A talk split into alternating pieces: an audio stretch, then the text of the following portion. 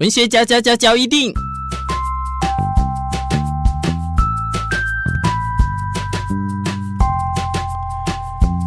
欢迎收听文学交一定。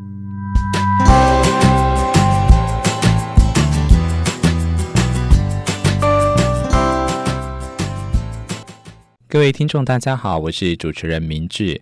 跟大家分享的植物啊，也会有感觉。这是由非常多的科学家呢，透过在我们日积月累的研究之下，才这个渐渐的呢，告诉世人。所以你也可以说，植物并非草木无情呢。呃，我们接下来来这一集里面看看几个有趣的实验。有一位歌唱家呢，为藤本植物播放了几种截然不同的音乐，结果发现，在优美的古典音乐当中，藤蔓呐长得又快又壮，而且会慢慢地爬向音乐传来的方向。听了柔和典雅的东方乐曲之后，金盏花的根系也会长得粗壮发达。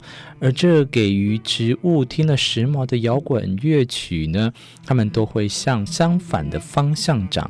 唯恐避之不及，甚至不幸的死去。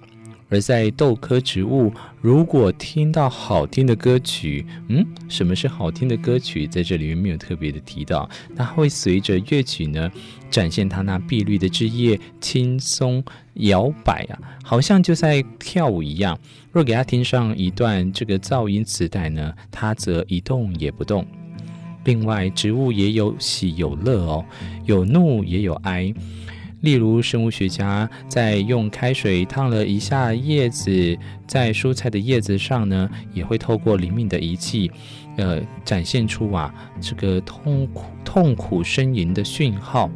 如果放上一段毛骨悚然的声音呢，仪器也能告诉你植物是怎样惊惧害怕的。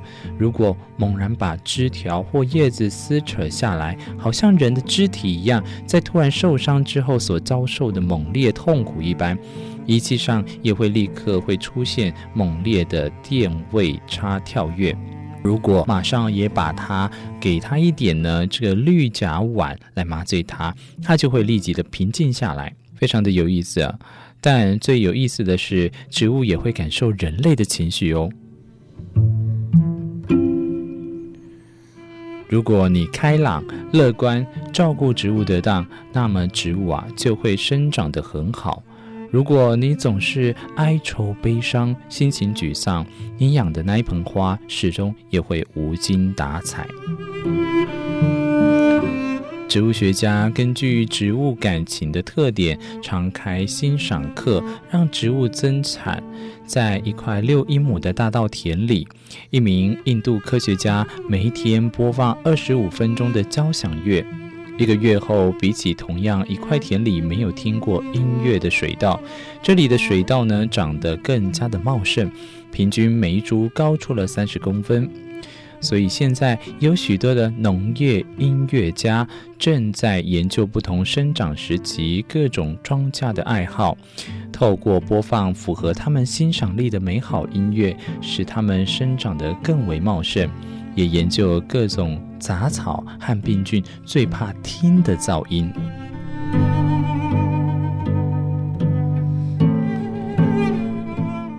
这里我就想要跟大家分享一件事情：如果依照科学家们以及这本书啊讲到，植物是有听觉、有嗅觉、有味觉、有视觉等等，那植物有记忆吗？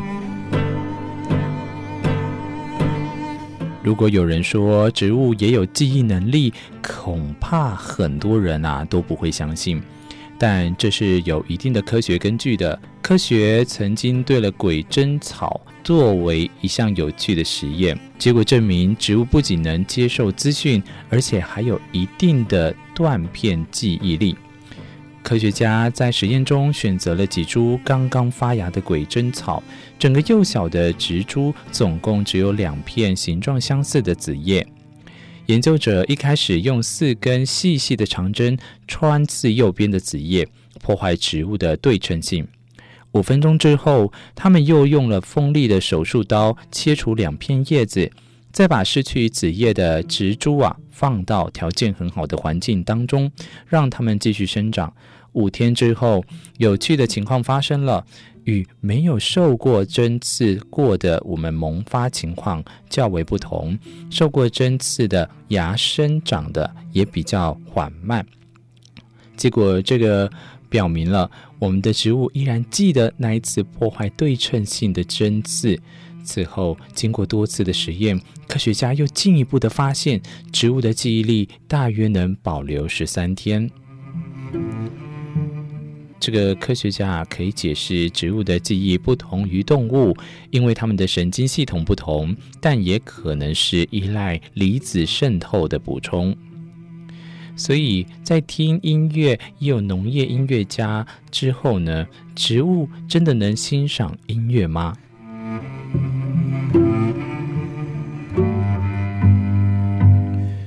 我们在上一集里有举例到我们的含羞草，现在呢，继续来跟大家分享的是这个欣赏音乐的植物呢，是由一位法国农业科学院声乐实验室的科学家来去了解到，如果一个正在生长的番茄每天能欣赏音乐三个小时，由于心情舒畅，它就能成为世界上最大的番茄，长到两公斤重。这个听起来非常的玄呢、用音乐刺激法，英国科学家也曾培育出五公斤半的甜菜跟二十五公斤重的高丽菜。而在日本山形县先锋音乐器材的公司，在这个下属的呃蔬菜种植场种植的音乐蔬菜，生长的速度也明显加快，味道的改善也非常的明显。这在当中啊，我可能会带有一点存疑啊，因为这实际上你还要在纵观各个的因素啊，不能纯粹以音乐来去绝对哦。这个我们的种植之后的这些蔬果呢，是因为音乐的关系而来去变得更加的明显改善。但是在一九八一年，科学家在中国云南西双版纳的原始森林里发现了一棵小树，也会欣赏音乐哟。当地的群众叫它“风流树”。